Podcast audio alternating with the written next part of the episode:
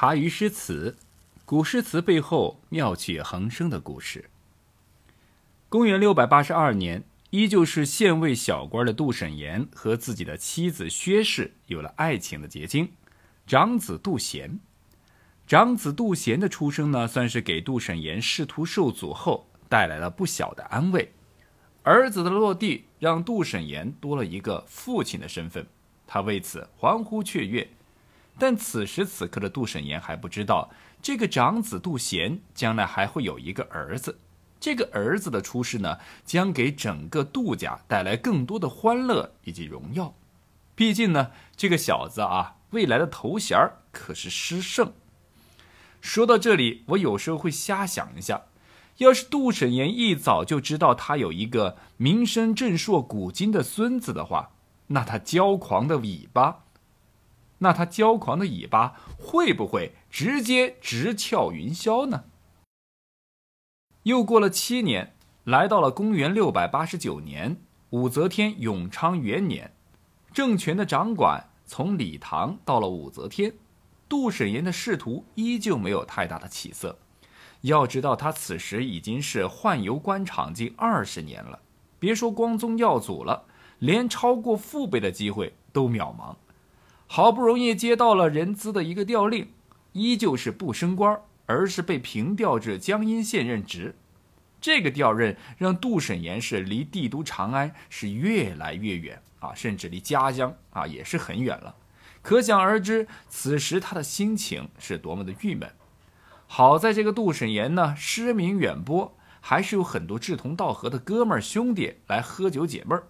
这不，刚到江阴不久。县尉那些小工作对于杜审言来说那是驾轻就熟，毕竟做了二十多年了。很快呢就变得无所事事，于是他就经常和一位陆姓好友一起同游唱和，也因此杜审言写下了这首和近邻陆沉早春游望的五言律诗：独有宦游人，偏惊物候心。云霞出海曙。梅柳渡江春，书气催黄鸟，晴光转绿频。忽闻歌鼓调，归思欲沾巾。这首诗一开头，杜审言就毫不遮掩地发出感慨：自己官场混了二十多年了啊，毫无建树，也无人问津，还要背井离乡去这样的小地方求生存。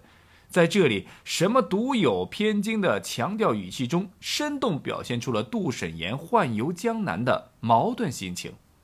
接下来的两句话，写出了江南这个地方新春伊始至仲春二月的物候变化特点，表现出了江南春光明媚、鸟语花香的水乡景色。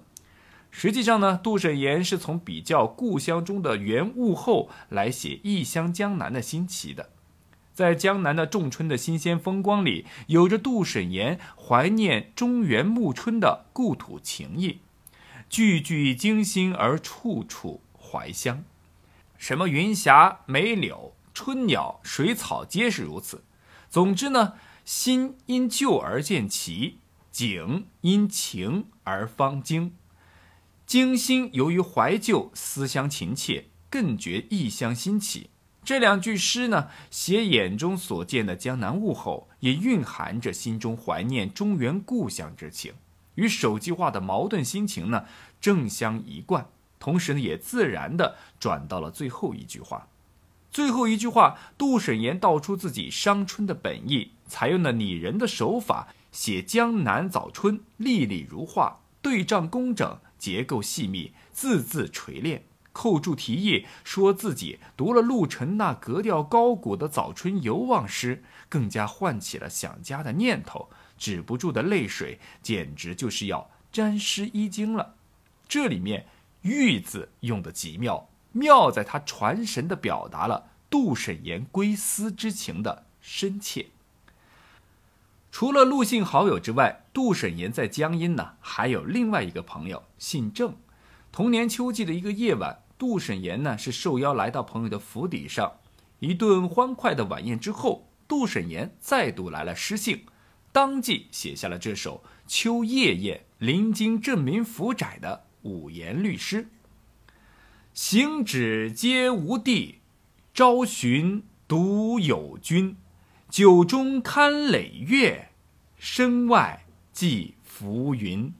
露白箫中彻，风轻小漏闻。作协于心往，还似未离群。在这首诗里边，大家呢可以很清楚、很白话的了解到，杜审言依旧是从感叹身世写起，率直深沉。行止皆无地，是明确的说自己的处境困厄。在此等境遇下，郑姓好友还瞧得起自己，毫不势利，说明郑明府是当时唯一的能以恩德相结的知己，以生气相求的知音。昭寻独有君，充分地表达了杜审言对郑明府感激赞美之情意。酒中堪累月，身外即浮云。是杜审言几杯酒下肚之后，即产生了对酒当歌、人生几何，要解忧愁唯有杜康的感慨，也是杜审言多年以来郁郁不得志的一种表现。身外即浮云啊，浮云这一词啊，就这么来的啊，大家记住了，什么荣名利禄啊，都像过往云烟，不值得追求。要追，哎，咱也追不到啊。所谓有心栽花，是花不开。在这貌似阔达的言辞的背后，未免不含有几分愤满之情，未免不含有几分愤慨之情。之后的几句诗里面没有直接的描写这场晚宴的热闹场面，但通过“露自箫中彻，风清小路闻”的景象描写，已经侧面表明了这顿饭一吃就是一个通宵，晚宴加烧烤一样都不少。在这明月清风之秋夜，美酒佳肴以及朋友们的饮酒赋诗，不知不觉中呢，时间过得很快。夜里清新的钟声催人，拂晓滴答的漏声促人。天下没有不散的宴席，一夜过去了，就该各自各回各家了。作协于心往，还似未离群。表明了杜审言很珍惜郑信的这位朋友，希望他能够和自己友谊地久天长，使他这个行止皆无地的人将不会再感到孤单，精神上也得到很大的慰藉。实际上，又是再一次对郑民府的赞扬。其实，不管是陆姓好友还是郑姓好友，自视甚高的狂人杜审言，其实内心无比的细腻和敏感。